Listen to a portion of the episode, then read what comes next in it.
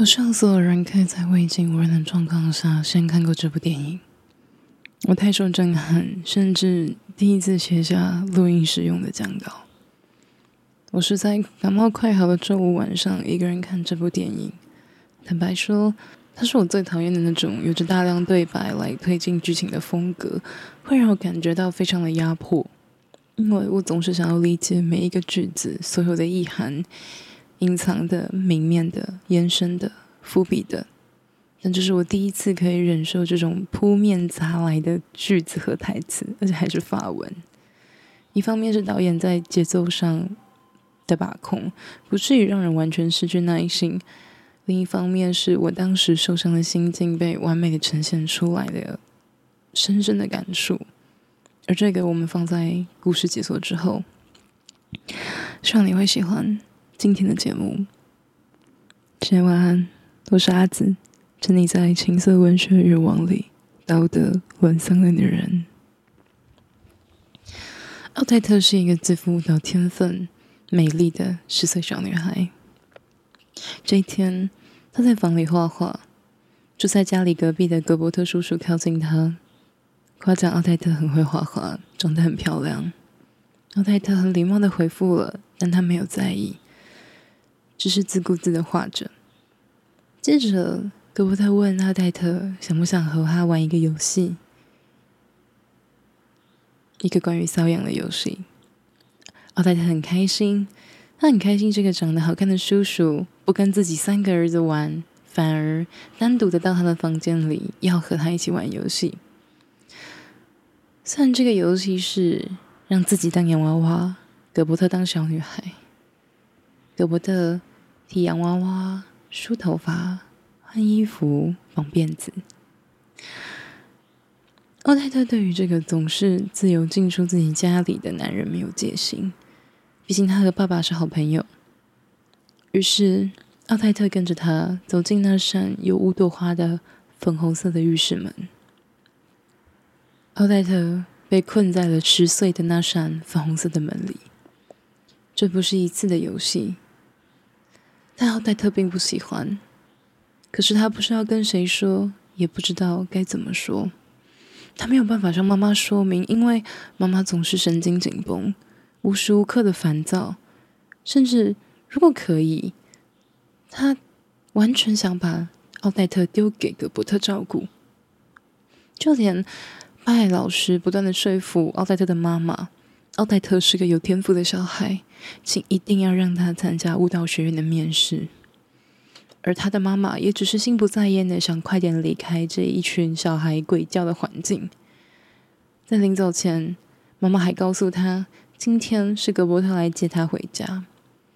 奥黛特非常的不乐意，但妈妈完全不理会，只觉得奥黛特不知好歹，对一个又会送他礼物的叔叔非常的没有礼貌。在回家的车程上，果不其然，格伯特又开始了。他像日常对话一样的口吻，命令奥黛特把内裤脱下来。他一边开车，一边手淫，甚至还对着奥黛特说：“你也可以摸自己。”车厢内回荡着奥格伯特欲望呻吟、很难看、上下起伏的手臂。奥黛特只想快点回家，所以当车一停下，毫不犹豫的、急匆匆的冲向父亲的怀抱，而不知情的父亲正友好的、热情的向戈伯特打招呼。没有人发现异状，怎么可能发现呢？也许好事跟坏事都会一起发生吧。在这样的惨淡的痛苦之后，奥黛特的舞蹈天赋让她有一丝可以逃离的机会，就像她第二次。在这整部电影里面跳舞一样，他越飞越高，越飞越高。他想要逃离这个地方，他被舞蹈学院录取了，要离开老家去巴黎寄宿。这天回到家的，奥黛特正在陶醉于自己准备去完成舞蹈梦想的这个状态里，他缓慢的收拾着行李，而奥黛特的妈妈突然发现。一条格伯特送给奥黛特的浴巾被随便的扔在一旁，上面还有湿湿黏黏的东西。妈妈大声质问奥黛特：“她到底用了这条毛巾擦了什么东西？”妈妈越是怒气冲冲的质问，奥黛特就越退缩。他似乎想要张口说出些什么，但爸爸出现了，缓解了冲突。但接下来妈妈说的话，让奥黛特更加的害怕。本来还可以问你决定要不要去露营的，但你现在必须跟格伯特去露营。于是，在晚上，山上的露营别墅中，孩子们各自在自己的小床中熟睡。格伯特摸黑潜入孩子们的房间，他经过了自己三个儿子。他将手伸进奥黛特的被子里，他弄痛了奥黛特。他还要奥黛特别安静，不要出声，并且坚持说：“等一下就会舒服的。”我今天好吗？就像在问可乐要不要加冰，你想喝汽水还是要喝柳橙汁一样温柔。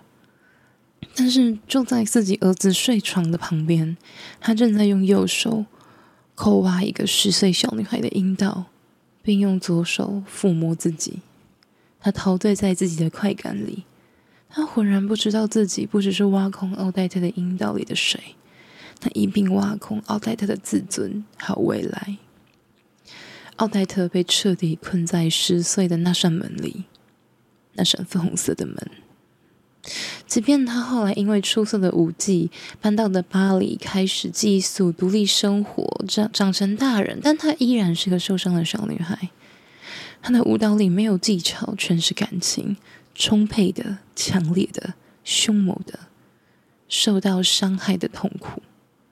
舞蹈老师看出他内心的症结，但是他就像是一个冷漠的看客一样，他只是说：“你应该走出来。”你应该去找人倾诉，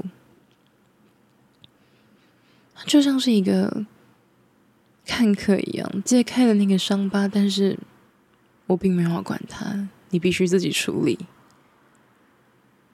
奥黛特听了，即便他觉得倾诉一点都没有用，甚至他也没有人可以倾诉，于是他随便的找了一个处理离婚咨询的咨商师，试图倾诉自己的困境。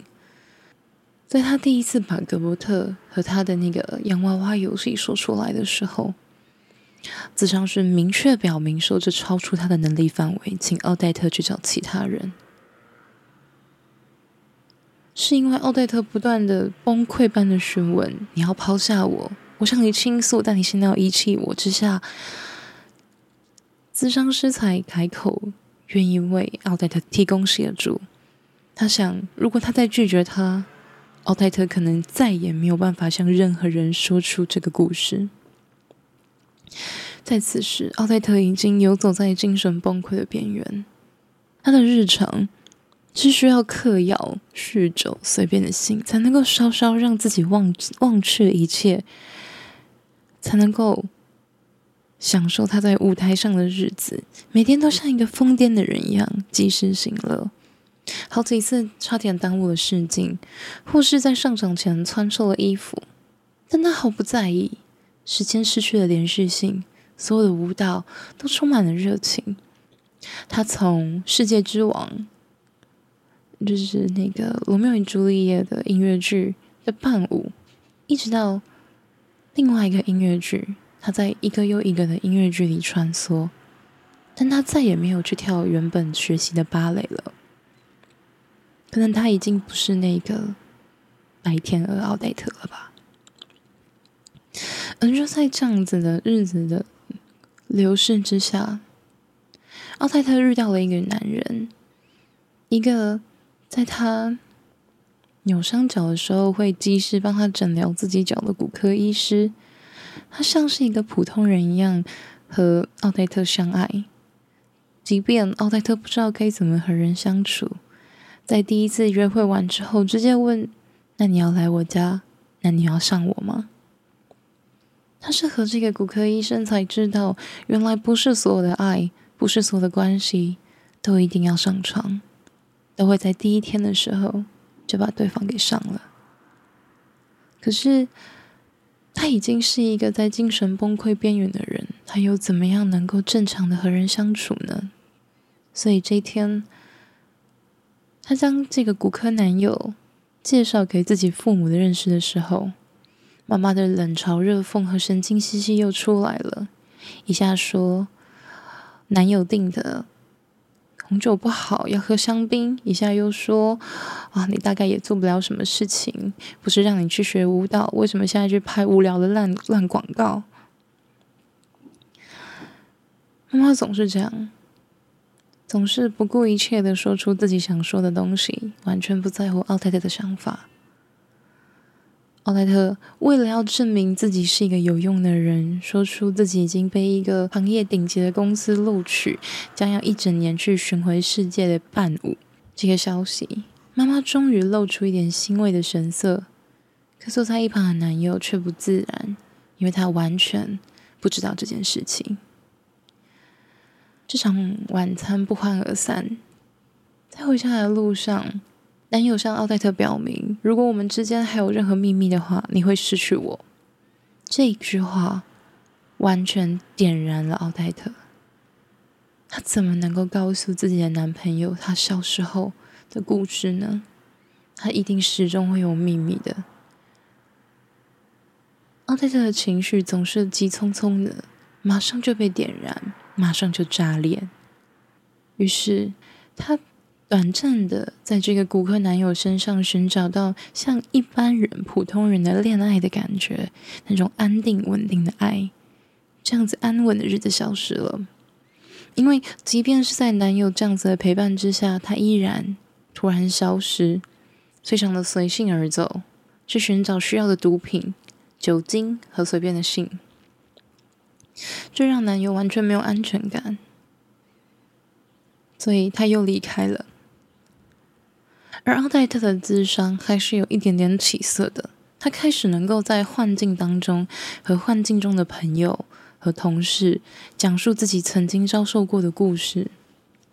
她的同事理解了为什么奥黛特会有这么样乖张的行为，而她最好的朋友甚至说：“我要为了你杀了那个男人，我要杀了那个男人。”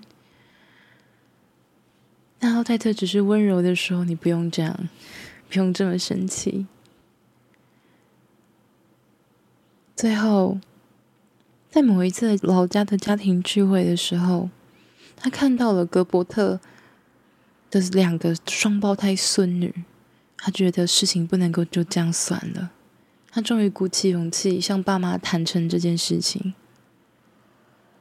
爸妈的反应从来不会让人失望。爸爸感到非常的震惊，非常的愤怒，并且愧疚与自责。他让自己的女儿陷入这样子的，陷入这样子的困境，这样子的痛苦与伤害当中，但他却完全没有发现。而他的妈妈在这个时候在乎的是，那又怎么样？时间已经过去了，你能够讨要到什么吗？追溯期已经过了，你这样子让大家都很不好过，你只想到你自己。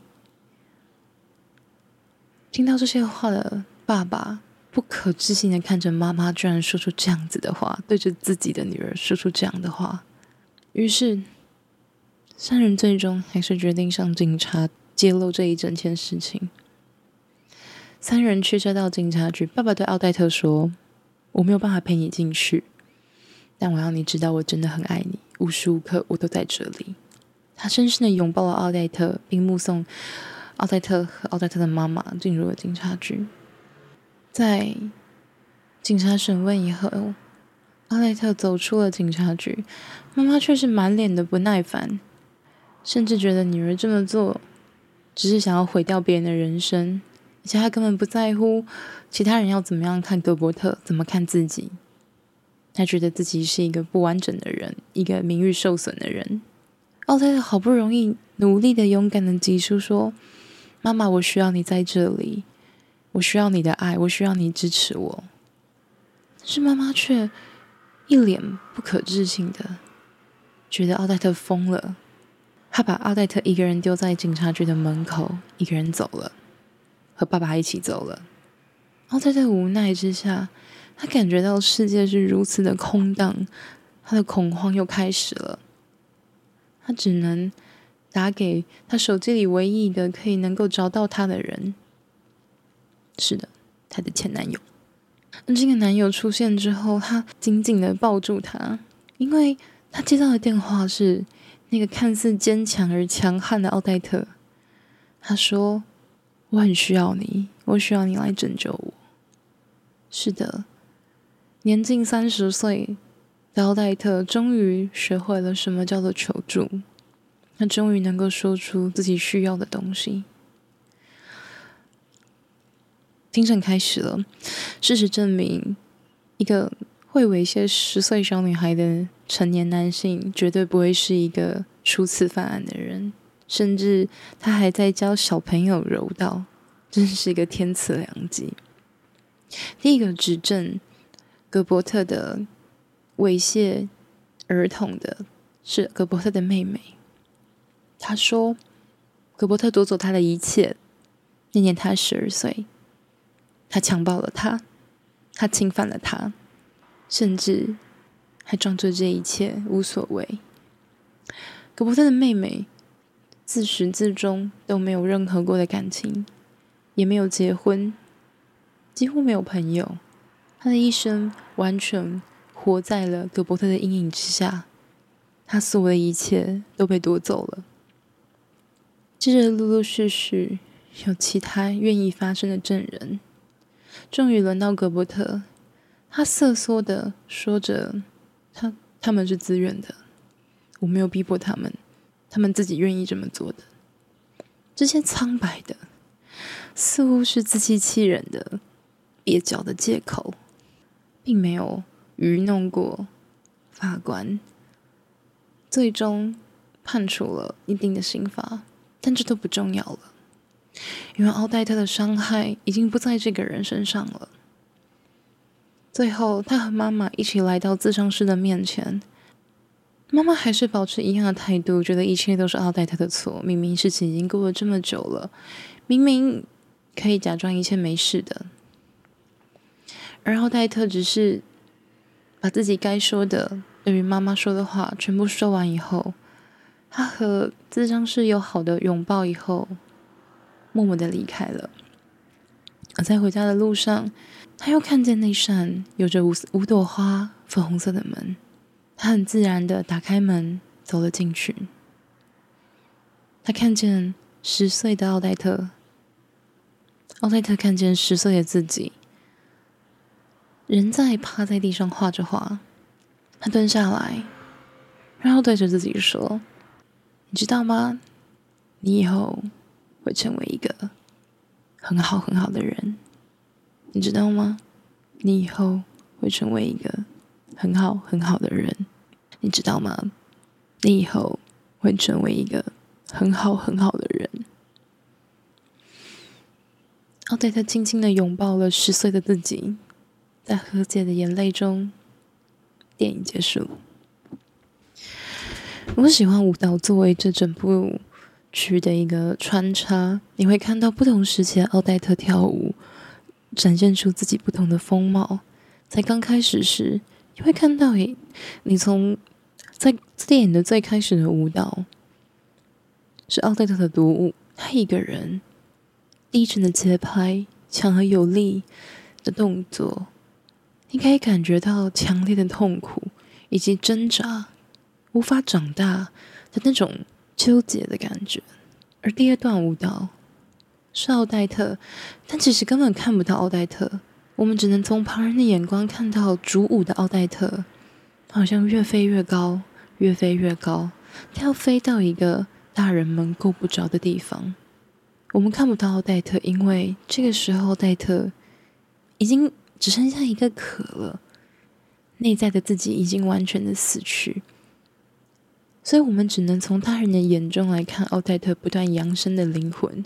他并不是向上走，而是他必须逃离这一切。在他成年以后，哦，在他进入舞蹈学院以后。有一个很有趣的意思是，那个舞蹈老师发现他内在那个卡住的、充满强烈的愤恨的挣扎的那个受伤的小女孩。这个老师真的很有意思，他甚至可以精准的说出是你小时候家庭一定遇过什么创伤，你一定受过什么样的伤害，是来自于家庭的。他可以这么精确的描述出奥黛特所遭遇的问题，可是他并不能够给予任何的解法。甚至他没有给予解法的兴趣。我们完全也可以看出奥黛特是充满才华的，因为在他上来的那个男生表现出来的东西毫无毫无情感，所以一直到这里，奥黛特已经形成了一个固定的僵化的崩溃的身体。接着，他穿梭在世界之王和各种各样的音乐剧里面，他换上不同的衣服。但他只想着快点结束自己的工作，然后下班去玩。所以他展现出各种欲望的身体，甚至他有一次的试镜是被要求要像一个婊子一样性感的跳舞。他觉得完全被羞辱了，他拒绝了那一次的工作。最后，在每一次的舞蹈当中，奥黛特都逐渐的在释放他崩溃的心灵。而当她和男友分手之后，她进入群魔乱舞的酒吧里，他开始放纵的放纵了自己身体的每一个部分。但他他知道他需要自我拯救，于是他开始向幻觉当中的朋友告白，倾诉他曾曾经的这一段过往。他甚至在他甚至幻想自己和那个好朋友突然之间来到了美国，他和美国的一群。嗯，街头舞蹈家来了一场街舞的 battle。你可以看到，这个时候充满力量的身体，已经不再是纯粹困囿于痛苦与折磨当中的小女孩。她逐渐的成长，她是有力量的，她有着情感，有着思想，而并不只是一个受伤的人。最后，整个电影的色调。和奥黛特的衣服，从邋遢到整齐，从晦暗到明亮，奥黛特正逐渐的好转。他发现，真正使他痛苦的，并不是那个已经衰败的葛伯特，而是曾经觉得那一切都无可救药的，没有人可以倾诉的感觉。当他能够向幻想当中的朋友们倾诉后，更加深了他能够向自己的父母、自己的男友袒露他童年遭遇过的故事。这给了我巨大的勇气。我不知道我看这部电影会哭成这个样子，我甚至太过于感动，所以我当天晚上不能睡觉，我必须爬起来把这个蛋糕打下来。我觉得他是一个。向上扬升的故事，但重点并不是惩罚那个作恶的人，也不是去指责妈妈的不积极，或者是爸爸的不仔细。我觉得最美丽的地方在于，导演每次都在那个疯狂的语言、崩溃的言行、那种咄咄逼人、哒哒哒哒哒的台词之后，让我得到一个短暂的放松。它就像是我在恐慌症发作的时候是一样的。哦，I mean，我很小的时，我以前的时候。恐慌症发作的时候，那时候你的脑袋会突然瞬间出现很多很可怕的声音，他们也并不是真的很可怕，然后拿刀砍你，没有。但是那种烦躁的、焦躁的、不安的、anxious 的东西，它就贴上来了，你你躲都躲不掉，它真的像是陨石砸你一样，一下一下砸进你的皮肤里，你感觉到疼痛，可是你不知道该怎么办。然后你只好切掉一切的感觉，切掉一切的讯息，切掉一切的思考，然后世界好像就变得安静了。啊，我那时候还没有学会喝酒，但我已经学会打炮了。世界好像就变得安静了，所以我想这是奥黛特当时会，就是对毒品、酒精还有性上瘾的原因之一，因为只有在这些狂。狂烈的狂欢以后，他才有办法享受一丝丝的安静，而不被自己困在那个黑色的童年里面。然后，我很喜欢他逐步的那个舞蹈的解自我的解封，你甚至真的能够从那个很复杂的现代舞当中看出一点意思。然后。奥莱特的身体是非常特别的。小时候，她非常的瘦弱，是一个那种纤细的、几乎没有发育的女孩子。但长大了她是一个很漂亮的舞者，是匀称的肌肉，是美丽的线条。但如果你穿衣服来看，确实并不是那种纤瘦型的人。也许他是为了拥有力量去保护自己，而也许是为了让自己避免再成为那种纤细的、柔弱的、容易受伤害的人。所以，这是一件很有趣的事情，就是，呃，我第一次在看。我第一次知道这部电影的时候，其实是听到一个解说。我大概听到前面五大概三十秒，我就关掉了。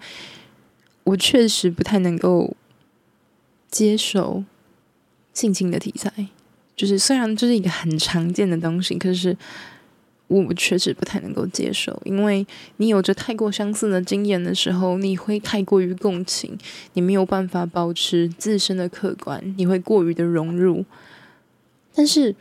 我觉得在《不能说的游戏》里面，导演处理的方式非常的优秀。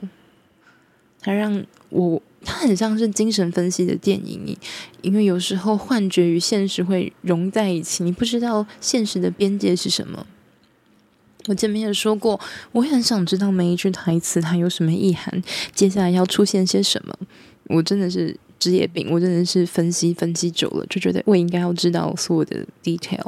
我真的是看电视剧马上就可以猜到结局的人，所以我没有办法接受太多复杂、大量讯息的那种台词的杂面而来那种感觉。但我完全的被不能说的游戏给完全的治愈。说到这样讲，好像有点嗯夸张，可是确实，我完全的感受到。那个自相师试图的那个帮助，他并没有，他会对格波特的行为感到不满，甚至不忍再去听，不忍看。他表现了非常强烈的那种关怀，可是他并不是同情，也不是可怜，他是真的是会于心不忍，你会完全理解那种作为人类的恻隐之心，你感受到他人的痛苦。就是你知道，嗯，因为像菩萨的那种心情，喜乐与拔苦，感受他以他人快乐为快乐，以他人悲伤为悲伤，那种完全被理解的感觉，他并没有知道，但他从来都并没有大声的控诉过些什么事情，他只是试图的想让自己活下去，他用不同的方法。他去找寄宿学校，他离开家里，他去学跳舞，他拍那种烂烂影片、烂广告，为了赚钱能够活下去。所以他去找咨商师，他尝试跟幻影里面的朋友们告白，然后告解、倾诉，也 confess，因为我怕大家会误解那个意思。所以，他真的非常非常的努力，这点让人。十分的敬佩，让我非常的敬佩。至少我在当时并不是那么、那么、那么的积极。嗯，所以如果讲到这样子的话，我们就要说到那个故事。那前两天我在线动上面有跟大家说过这个故事，希望我今天不会哭。我可能我不用很喜欢用这个身份去跟大家说话，因为。我觉得我并没有那么可怜，我觉得有比我更需要人们关注的人。但是有一个学派的说法，就是故事疗愈法。你多说几次故事，你就可以，你就你的伤口可能就还好了，你可能就会发现某一个可以原谅的点，你可能就会知道自己其实并不是那么的无助。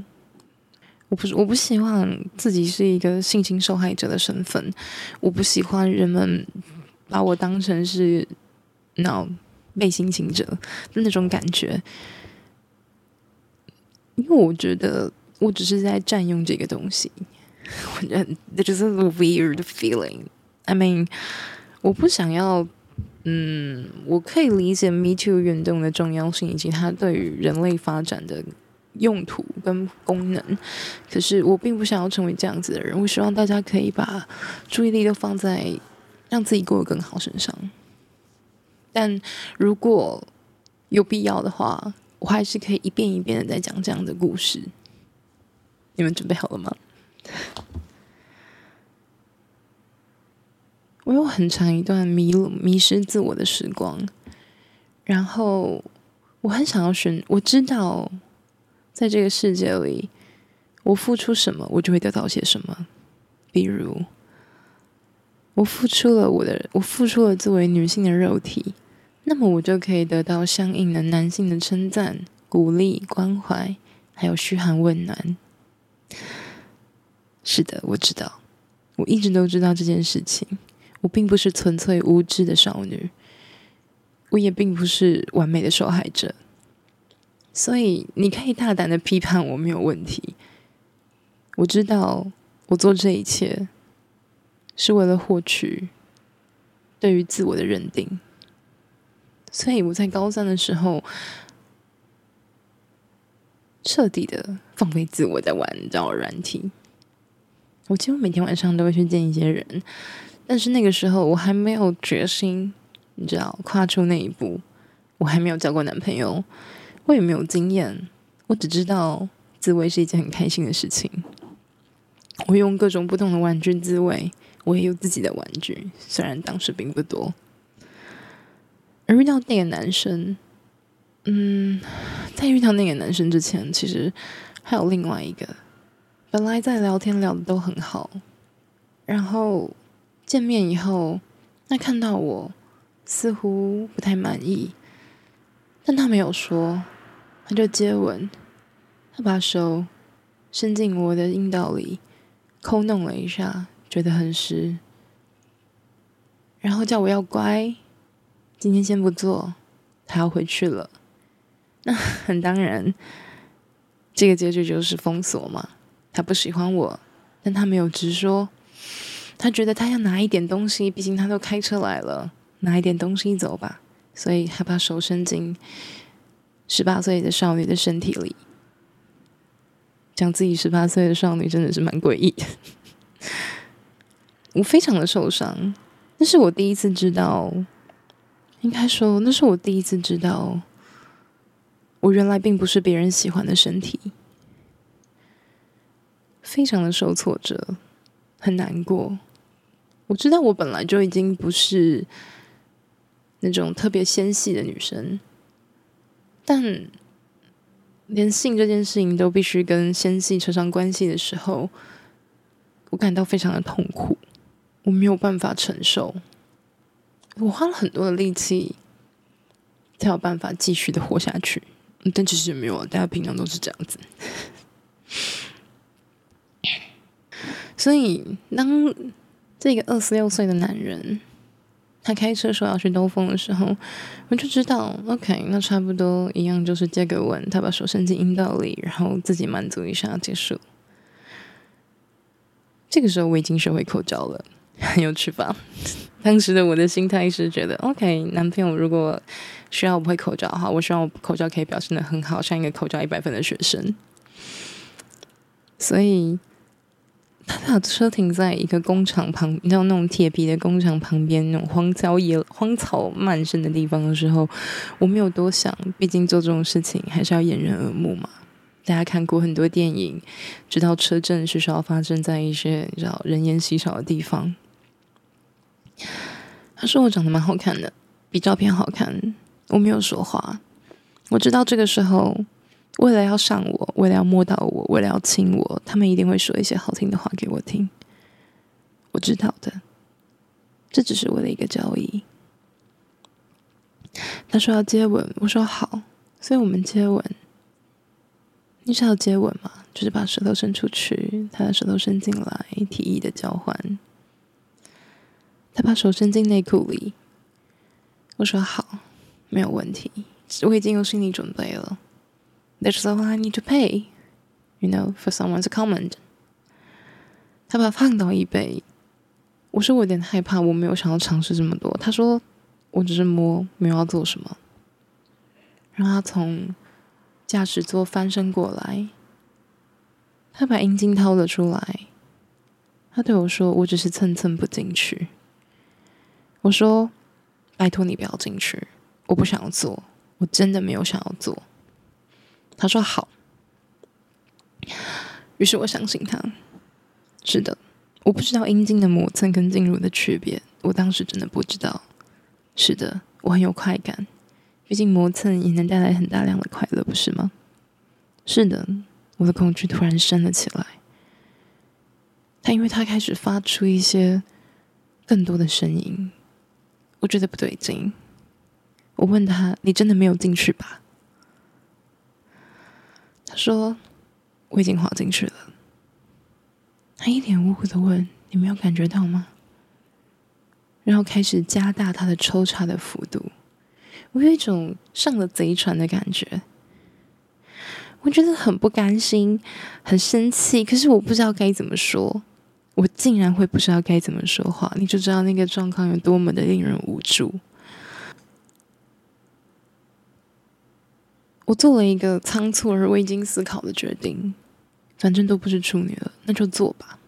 一种破罐破摔的心态。我可以感觉到每一下的顶入带来的快感跟欢愉，但它只有一点点，没有很深刻的那种，像我在小说里，我在我在 A 片里看到那种快乐。我觉得更多的是他的快乐，我好像只是提供了一个身体的参与者。我并不真正的存在在这里，或者是我只是个灵演，而他是主演，他分到大部分的片酬，我只有一点点。这就是我们之间快感的快感的分配。然后他把我拉下车，在后座让我跪趴着，他从后面开始撞击我，我觉得非常的羞耻，非常的耻辱。他很快就结束了，但我无法投入。我始终在思考我：我我做出了一个正确的决定吗？我真的需要为了我的还没有交到的男朋友学会这么多技能吗？我真的能够接受自己成为这样子的人吗？我可以接受我已经偏离我预计的人生太多了吗？我可以接受这一切的发生吗？他很快的做完了。但说实话，我并没有真正的后悔，或者说我真的不后悔仓促而随便发生的性关系。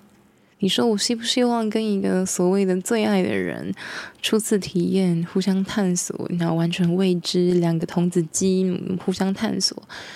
我我不知道，我没有这样的选项。我很多时候都没有这些选项了，我没有办法回答这些问题。因为我没有那个选项，可是我并不后悔，这是我做的。我觉得我可以接受这件事情，可是我不能接受的是，我不能接受的是他对于我的评价和反应。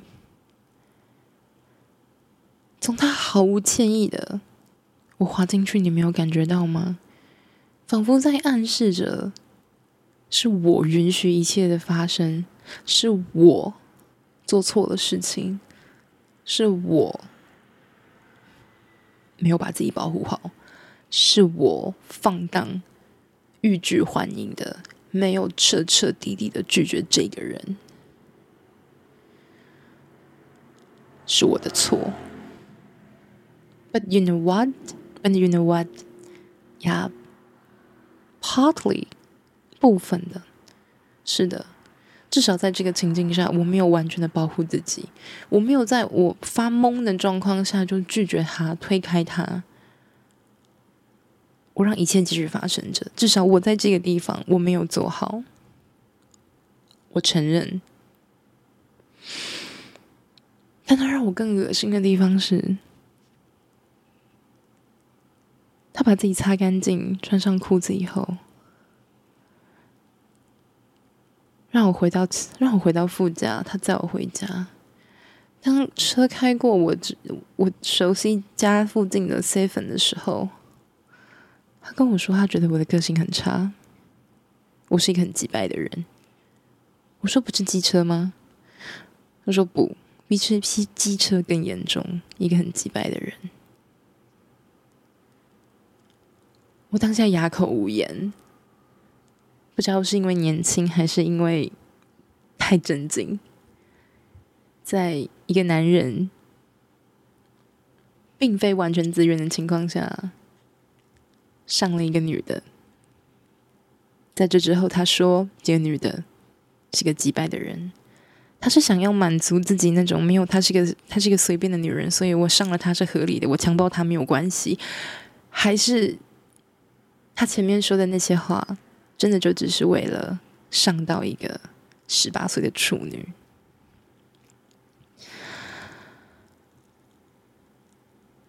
我觉得非常的恶心。我对他一点一点意义都没有。But really, we're just stranger。我本来就不应该对他有点有任何的意义，不是吗？最好笑的事情是，这个人在结束之后。完全的消失，彻头彻尾的消失。你想，OK，他可能强暴完了一个女生之后，他觉得 OK 没有什么好玩的，或者他不喜欢，或者是嗯愧愧就是愧疚不敢当，所以他躲起来。But now，两个礼拜以后，他突然传讯息问我说：“还在吗？要约吗？” 我当下真的是，就是这个人真的非常的好笑。然后我就嘴很贱，就说：“你不是说我很机掰吗？怎么还要上我？是不是？”他说：“嗯、就蛮爽的。”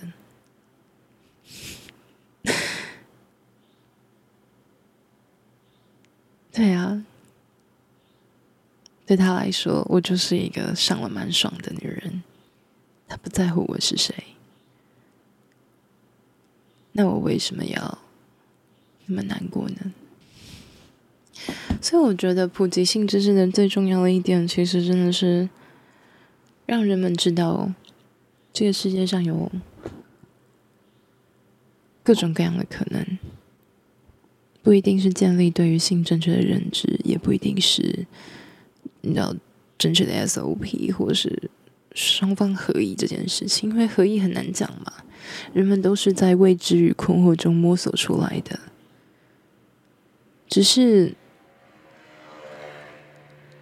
当很多人跟我说他们觉得很羡慕我，可以这么自在的享受各种各样的性爱的时候，我有时候会不禁想，我也蛮羡慕你们的。可以不需要让自己提早的，或者是这辈子可能都没有这个机会，需要理解性可以袒露出人性里面多恶心的部分，而我们每一个人都是如此的肮脏，并不如我们假装的那么般那么样那样的纯净。我也蛮羡慕的，如果你可以不需要知道这件事情，可以。天真无害的在男朋友的保护下长大，那也蛮好的，不失为一种选择，不是吗？OK，所以当我在看奥黛特的故事的时候，我会很强烈的那种，是的，我真的不知道该跟谁说。是的，我我真的没有完全的阻止这件事情发生。我确实也没有做好完全的保护，我也没有第一时间的向任何人说明这件事。我觉得自己羞耻这件事情让我觉得自己羞耻。嗯，要怎么解释呢？就是我觉得我不应该为了这种事情感到羞耻。It should be nature. It's just right. 就是说出来没什么，可是我还是会觉得很羞耻，我还是觉得无法启齿。并且觉得无法启齿的自己很糟糕。我觉得经历过这样子事情的自己很糟糕，无法启齿这件事情的自己也很糟糕。讨厌这样子无法启齿的自己的自己更糟糕。No，You know，就是一层层叠叠的感觉。它变成我强大而坚硬的壳，我必须活在。放荡的壳底下，我才会感觉到安全。只要我是放荡的，那么就没有人可以攻破这一个壳。看向内心破碎不堪的角落。我更小的时候，其实还有另外一件事情，但是我今天没有办法说。嗯，那是一个很模糊的记忆，所以我并不打算把它扩充到那么遥远。因为到过去的故事找一个战犯来讨厌、来责骂是没有用的。如果我始终在记恨那个男人，我大概也没有办法活到现在吧。我已经记不清他长什么样子，我也记不太清楚太多的细节，就像是这个故事好像与我无关，甚至不说，我都快要忘记我曾经做过这件事情，所以日子过得很快，但确实他曾经至少在看不能说的游戏之前。他是一个非常掐住我的喉咙的事情。有时候我还是会忍不住想要偷哭，一方面觉得自己很可怜，一方面又觉得自己没那么可怜，一方面又觉得自己这种顾影自怜很好笑。我就是一个这么复杂奇怪的人，所以。我喜欢用性去解读事情的原因，是因为它更贴近我们的样子。在性的面前，我们必须坦诚，我们就是不会对某样子类型的人有反应，我们就是会倒阳，我们就是会干掉。但某些人，我们却又湿的不行，硬的不行。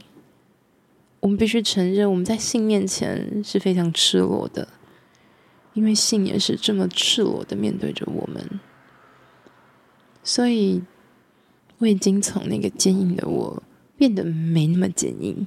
我不能说我变得非常非常非常柔软，但是我今天跟柠檬说，我觉得我可以感受到我内在一个很巨大的柔软的部分正在它活过来了。我可以去更加的接受他人的感觉了。所以，我认为这是一部每个人都应该要看，并且如果可以的话，应该要在还没有被经过污染的脑观点下面去看。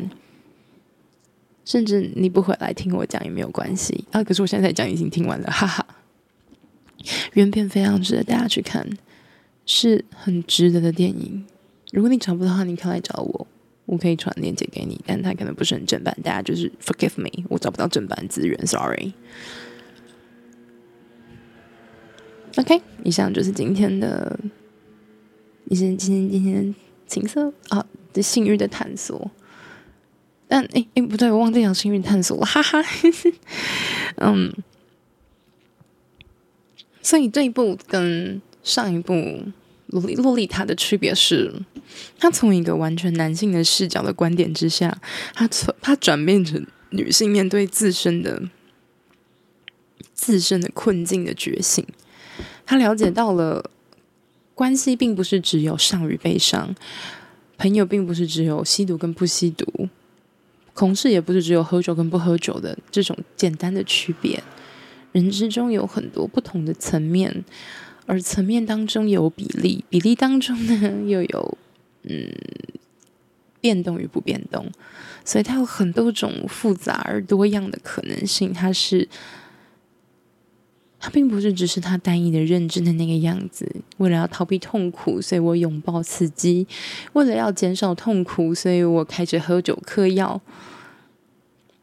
他了解了他最初的对于性与男性的经验。以及对于家人的失望的绝望感来源，使他没有办法倾诉，这是自我觉醒的过程。他的性也觉醒了，他能够为自己的性负责，而并不只是滥交。是的，当我们能够为自己的性负责的时候，我们是不会选择多重而多样的。呃，我的意思是说，来路不明的人。OK。所以关于开放式关系这件事情，我始终保持着一个巨大的疑问，因为是因为无法满足，还是因为哪些物质的协约与基础之下，你们无法解除这个关系？还是真的你们每个人在这个关系的每个人都很享受呢？我不知道，这是我一直很有疑问的地方。大部分的人没有办法回答我这个问题，因为他们只是觉得这么做适合自己，觉得这么做可以开心，他们就去做了。没有问题，你可以做一个斯多葛的人，享乐主义是没有问题的。但我的性欲的发展并不是往那个路向，我的性欲发展并不是往那个路的方向，所以我我认为，当我能够。对自己的性欲负责，真正觉醒的时候，我是不会渴望滥交的。我可以享受各种不同的性爱与可能，我还是有可能去参加你知道多批跟杂交派对，但是并不是为了放纵与忘记痛苦，而是完全不一样的目的。很多人说自己在探索性与情欲的边界，但其实只是想试试看自己到什么样的程度会坏掉而已，并不是真的。以成熟的、以你知道性成熟的态度来面对这件事情。因为我很久很久以前说过，一个人的性成熟，他在很多上面，一个人能够对自己性成熟，代表他在做其他决定的时候也能够很成熟。你让他在这里，他在这个性的方面，他彻底的了解了自己是谁，要要什么东西，跟怎么得到。So。这是一个成就，不是吗？为什么会把不能说的游戏放在这里？就是这个原因，因为他从一种对于他人凝视的欲望转向到自己身上，and that is how we should live。这是我们需要活的的方式，从他对他人的凝望转到对自己身上。因为你不断的凝望、凝视他人的欲望是没有办法获得自我的觉醒的，你只能够学习到别人的东西，但那始终是别人的经验、别人的过往、别人的成功、别人的发展，与你无关。所以转向的目的在这个地方，而这也是不能说的游戏里面拍的最好的部分，他并没有把。并没有把责就是惩罚加害者作为他的核心，因为我们已经看太多那种处罚坏人的影片了，但我们的世界并没有因此变得更好，我们破碎的心也没有因此而修复，反而是我们把这种投射出去的目光向内，我们才有机会，虽然很不想这么说，但是与内在的小孩和解。我还是觉得这个说法很恶心，真就是是的。以上就是今天全部的情色文学的呃情色文学的解说。如果你喜欢这样类似的电影的话，欢迎别人让我知道。Apple Podcast 帮我留个五星好评吧，他好久没有人帮我新增评论了，好难过。那如果你想听更多的话，我们在周六会有会员的专辑，并且现役会员我们还是会有直播的活动，希望你们会喜欢今天的节目。那稍等一下，我们就马上进入今天的伪工商时间。噔噔噔噔，欢迎大家回到今天的伪工商时间。可我声音听起来稍微沧桑，哈哈。好，那今天要跟大家分享的是德国 Satisfyer Pro 2 Generation Three 智能拍打吸吮营地智能机丁香子。噔噔，好，其实我已经有它的，就是就是前一代，前一代吗？对，就是还不能连手机，然后呃，然后只有吸吮器的部分。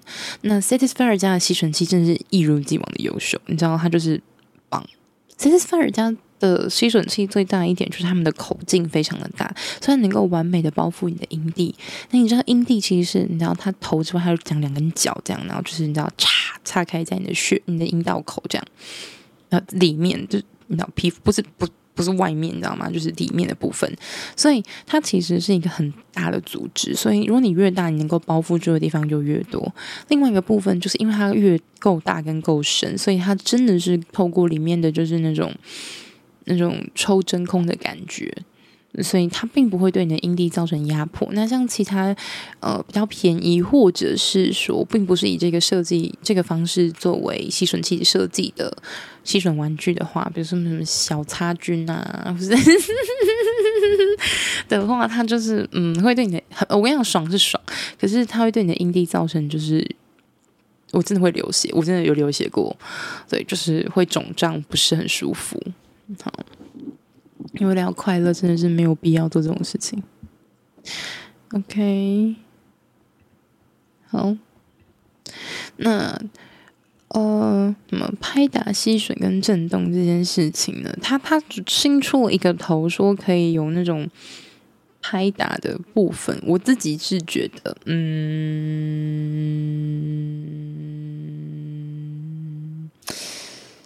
你知道我一开始的时候还用错，就是因为它现在，因为它有两个功能，它可以吸吮，那又可以拍打，所以它有两个开关。然后我一开始的时候开关，因为以前是没有这个问题，以前就是，呃，它有两个，它有一个上下调节，然后一个开关按键，就按开关之后你就调节强，上下按调节强度。但现在不是，现在就是，呃，吸吮器是有吸吮器，好像是。要直接从，等下我看，我忘记了，我我我等下我去拿一下我的玩具，哈哈，完完全忘记了，我的玩具好像不见了，哈，它它等下会出现，反正就是它现在的开关的部分是分开的，等于说我一开始就是嗯想说嗯，它为什么这么没有 feel，没有 feel 呢？No feel，就嗯。对，然后发现啊，原来我开错了。我用吸吮器的头，但是我用拍打的模式。可是我自己用拍打模式的时候，我觉得，嗯，Satisfyer，我觉得你们还是专注在吸吮器这件事情上面好，至少 Pro Two 这个系列就到这里就好了。我我是觉得那个盖子蛮可爱的啦，可是就 那个拍打真的是。我自己觉得，你我只要你只要试过吸吮器，好的吸吮器之后，你真的是回不去了。你知道，就是就算你有很棒，比如说猫咪拳这样这种很棒的抽插，它前面送你那个吸吮器就说垃圾，没 feel。真的就是，我现在会用 Womanizer 或者 Satisfyer 搭配猫咪拳这样一起玩。对，我现在猫咪拳这样正在充电，而且推荐大家一定要找另外一个吸吮器，因为这样子你的电池就可以用得更久。我昨天试过了，完全到我爽到嗨，我大概要花四十分钟。当然很很大部分在挑片，但是我最近挑到一部很不错，然后我还有截图时间，大家如果需要可以再来找我。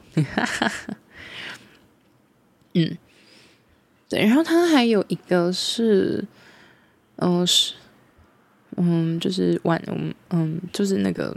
就是你可以连接手机然后玩的部分，我我我我自己觉得连接手机的所有东西，我都觉得很很很很不知所措。对，就是是一个嗯，可能远距离啊，或者是说，哎，你可以交给陌生人，然后来操控你啊的那种，听起来很有趣，但实际上的时候，你就会觉得，哦，OK。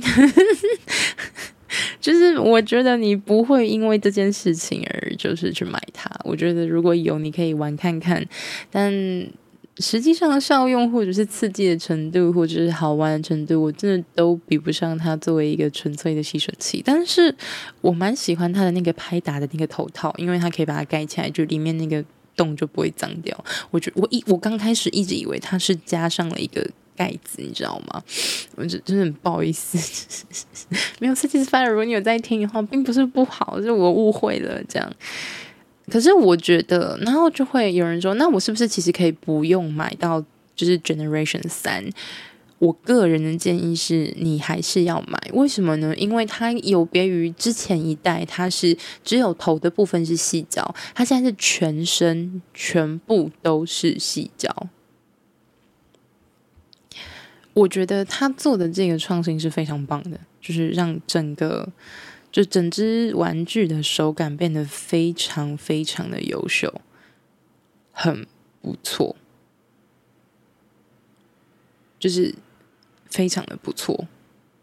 而且我现在才发现呢，我是不是少玩了一个功能？就是因为它整只全部都是细胶，所以它的就是以前的握把手柄地方好像是跳跳跳跳蛋的意思嘛，就是震动。OK，我等下马上试。对，如果如果它真的很棒的话，我还是会再出一集帮他平反的，好不好？但是我个人觉得，如果你要买的话，其实你，嗯，我觉得主体上你就把它当成是吸吮器为主，然后其他就当做他送你的，OK 吗？因为它整只手感就是用就是亲肤的那个细胶材质，我觉得非常棒。第一个，第二个是你去清洗的时候，你就比较不用担心就是它的那个漏点的问题，因为它通体是细角嘛，所以它。基本上就没有所谓的就是就是渗入就是水渗入或是漏电的问题，所以大家可以放心。然后我真的买了太多 Satisfyer 家的东西，所以我超多那个充电头，真的是呀，我充电筒富翁。而且紫色真的超好看的，紫色真的超级无敌好看。我本来还有犹豫说要不要买，就是它还有一个深灰色，就嗯嗯。嗯，对，但是紫色比较漂亮。然后还有另外一个是酒红，可它的头不是，它的头是白色的，我就觉得嗯不好看。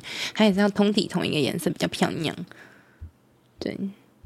就是我觉得 Satisfyer 家的吸尘器都非常非常非常非常值得，大家一定要去试看看。你有阴蒂的人，你要试；你没有阴蒂的人，买给有阴蒂的人试，这真的超棒。就是你知道，我以前会觉得说，嗯，没有嘛，玩具就都这样子，啊没有关系，差很多。好的玩具真是带你上天堂，真的是上天堂。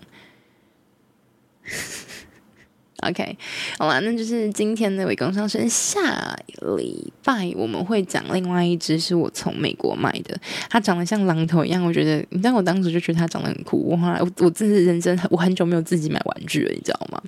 作为一个情欲的 Podcaster，我真的是很久没有自己买玩具。我自己花钱买了之后，我本来还很开心，直到我收到猫咪权杖，我就没被气死。